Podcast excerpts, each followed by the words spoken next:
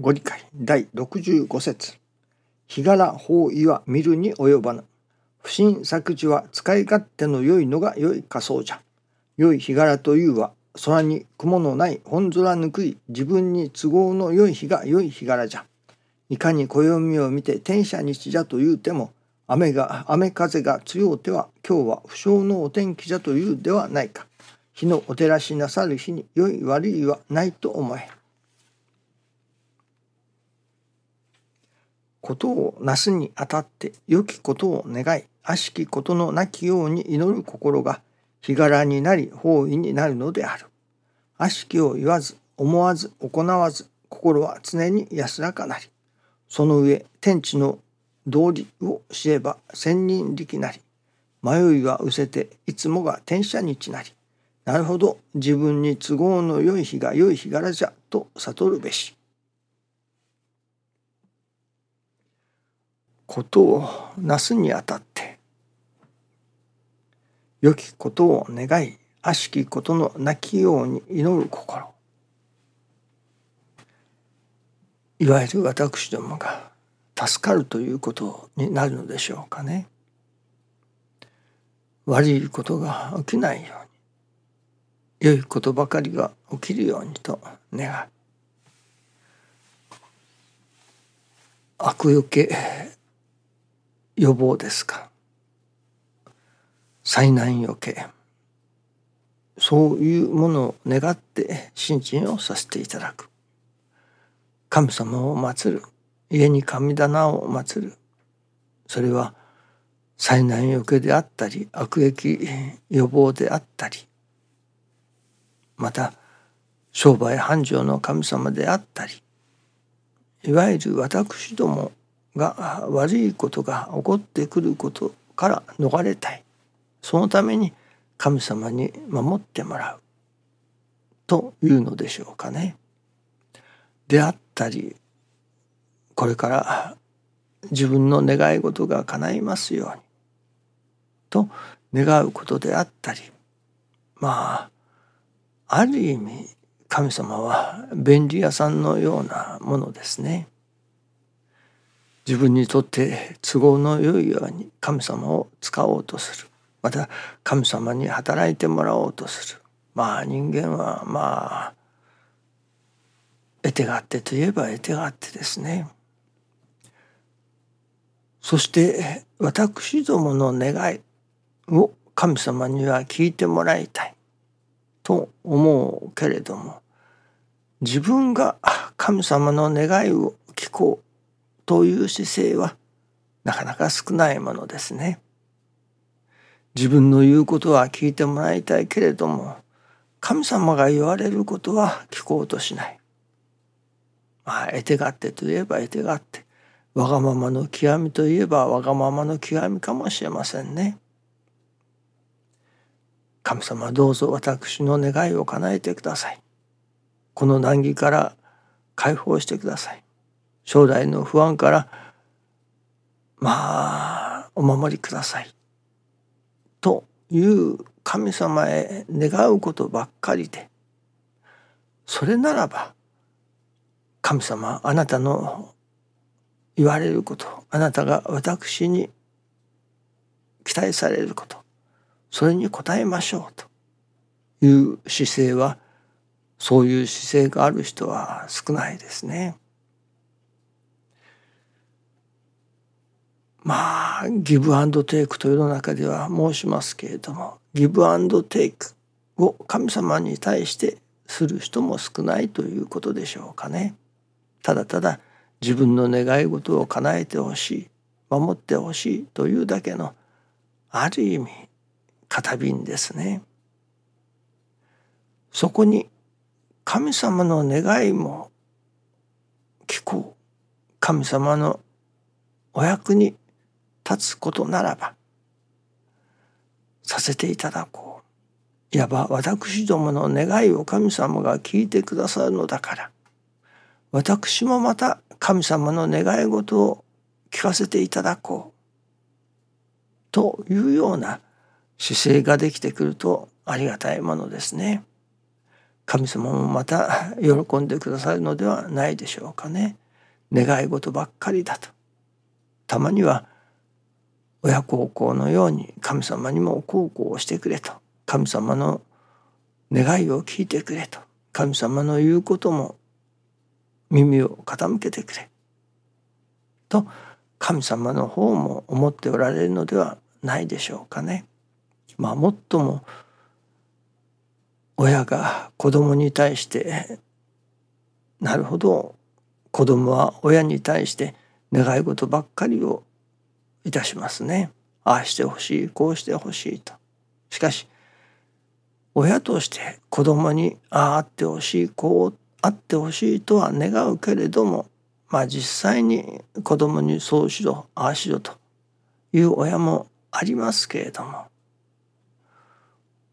本質的にというのでしょうか大体において親というものは子供に対してあまりああしろこうしろとはああしないからこうしないからといったようなことは思いませんね。まあとにかく無条件にこの願いを聞こうとするというのが親がまあ本来あるような姿かもしれませんね。ですから神様が私どもにああしろこうしろとああしなければおかげをやらんぞとかこうしなければ助けてあげんぞといったようなことは他人他人であればそうかもしれませんけれども身内であればなかなかそういうことはそういう思いはありませんね。願われれば無条件に助けてあげようというのが親心でありましょうからね。そういう私どもと神様のとの間柄がまあ親子の間柄というのでしょうか。近しい親戚ではない。やっぱり親子ですかね。近しい間柄になるということ。これがまた信心させていただくことによる助かりの一つではないでしょうかね。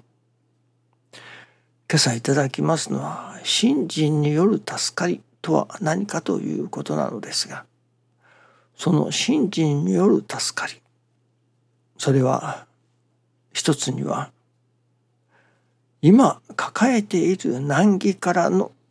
救いということがありますね。そしてもう一つは将来への不安からの救いというこの二つが大切だと。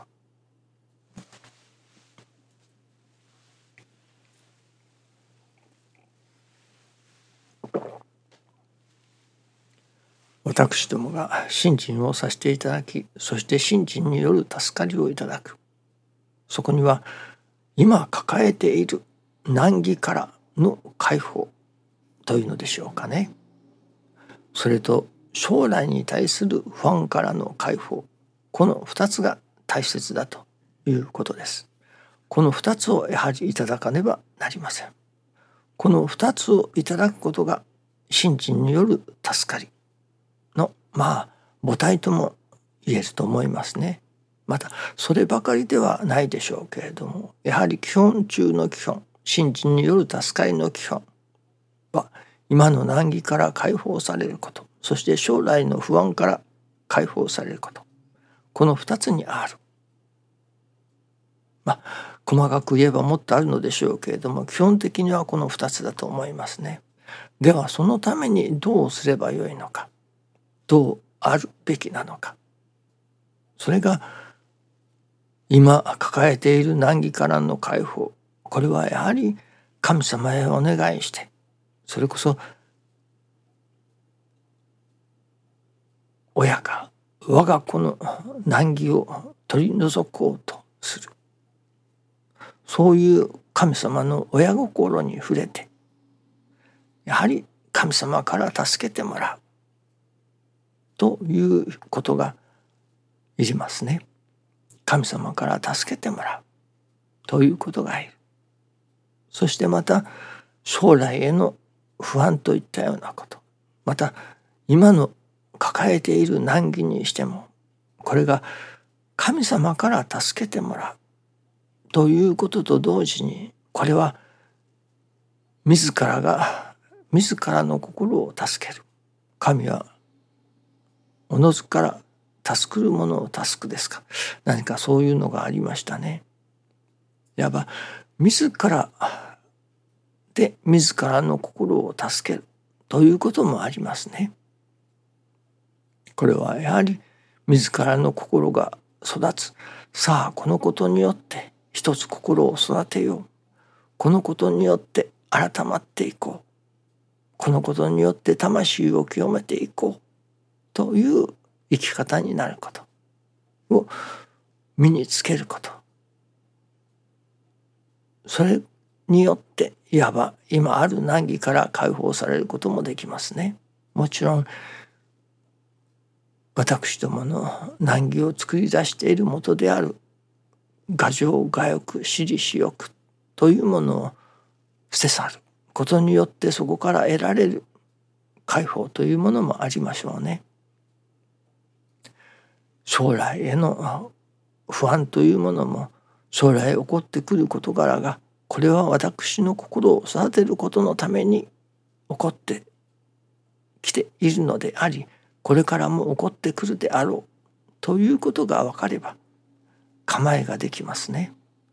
さあこれからどういうことが起こってこようとそのことによってさあ心を磨くぞとまあお得をいただくぞということにもなるのでしょうね。その構えを作ることによって将来の不安から逃れる解放されることもできる。と同時にまた神様からお守りをいただいている私だ神様がご賞をくださっている私だということが体験を通して確信することができたならばそれこそこの世だけではないあの世に行ってでも神様のお守りをいただき続ける神様がこの世あの世を通して守ってくださっているということを体感できたならば将来への不安というものも解放されることができるでしょうね。やはりそのためには神様の体験というものを積み重ねなければなりません。その神様体験を積み重ねるその一つの手当て手立てが、まあ、これは大変重要な何と言いましょうか大変効果のあるその手立てがやはり成り行きを神様のお働きとして尊んでいく大切にするということの中に神様の働きの間違いなさをそれは私を助けてくださろうとする神様の働きの間違いなさを。実感させていただくことができる。そしてそこに神様の愛というものを親愛というものをまあ確信できれるようになる。それこそそれはこの世あの世を通してということでもありましょうね。まあそういう段階を経て初めて信心による助かりというものが確立されるのではないでしょうかね。とにかく私どもが目指すべきところ助かるべき方向それは今の難儀からの解放であり将来の不安へのそこからの解放というものをまずは求めるそしてそのためにはどういう助かり方をいただけばよいのかということを求めていかねばならないと思いますね。神様はやはり人間氏子をどうにかして助かってほしい幸せを願っておられる親様である親心と神様だということですね。神様の心がわからないから難儀をしておるということかもしれませんね。どうぞよろしくお願いいたします。ありがとうございます。